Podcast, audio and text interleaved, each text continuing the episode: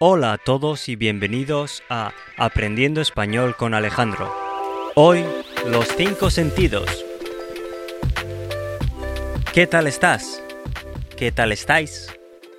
Yo estoy bien. ¿Qué tal va tu semana? ¿Cómo vas con el trabajo? ¿Todo bien? Hoy vamos a hablar de los cinco sentidos. En el capítulo anterior hablamos de la comida y de las diferentes maneras de sentir la comida. ¿Sabes cómo se llaman los cinco sentidos en español?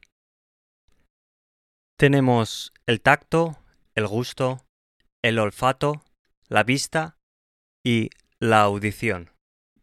Tacto, gusto, olfato, vista y audición. ¿Y sabes cuáles son los órganos que utilizan estos sentidos?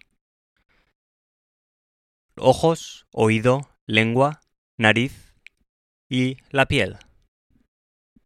Los, para los ojos sería la vista, el oído, audición, lengua, el gusto, nariz, olfato y la piel, el tacto. Mientras estás oyendo este podcast, o cualquier otro podcast, estás usando el sentido de la audición. Estás oyendo. También se podría decir que estás escuchando.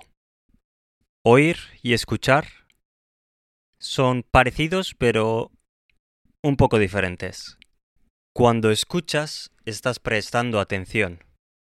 En cambio, al oír, puede que no estés prestando atención. Puede que no estés prestando atención. Oír puede ser más pasivo. Pasa involuntariamente. Escuchas con atención, oyes, aunque no quieras oír. Puedes oír un ruido. No escuchas un ruido. Puedes escuchar un ruido, pero lo normal es oír un ruido.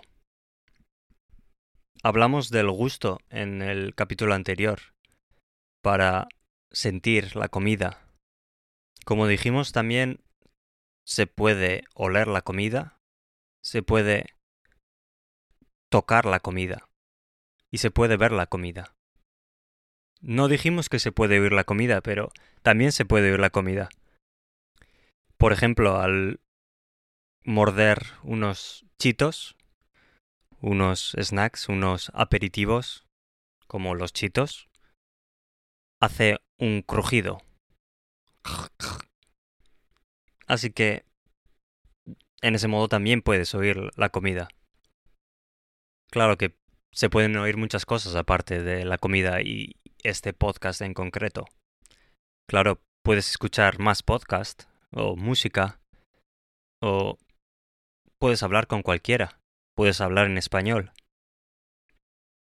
Creo que los sentidos son algo increíble y no a veces no apreciamos el poder de sentir. Dependiendo de la especie animal, los sentidos están agudizados de una manera diferente. Por ejemplo, nosotros tenemos buena vista comparado con otros muchos animales que no ven colores. Pero, por ejemplo, hay otros animales que ven más colores que nosotros, que ven más allá del infrarrojo o más allá del ultravioleta. Por ejemplo, las abejas. Por ejemplo, los perros tienen muy buen olfato. Nosotros tenemos muy mal olfato. Y de hecho, con la evolución hemos ido perdiendo el sentido del olfato. Casi no lo usamos hoy en día. Hay otros animales que también ven mejor que nosotros. Por ejemplo, hay águilas que pueden ver a un conejo a tres kilómetros de distancia. Y hay animales que incluso tienen sentidos que no podemos llegar ni a, comprender. Por ejemplo, los delfines, con el sentido del oído, escuchan ultrasonidos, lo que les permite ecolocalizar su posición y lo que les rodea. He mencionado el olfato de los perros, pero otro dato curioso es que los ratones con su sentido del olfato, huelen en estéreo.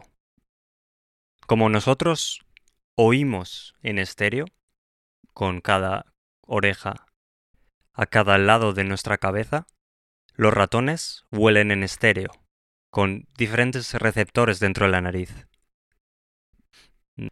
Hay muchos datos así interesantes acerca de los sentidos, pero ya se me está acabando el tiempo, me he alargado un poco más, así que eso ha sido todo por hoy. Muchas gracias por aguantar hasta el final y nos vemos, o mejor dicho, me oyes o me escuchas en el siguiente episodio si te ha gustado y quieres seguir. Hasta la próxima.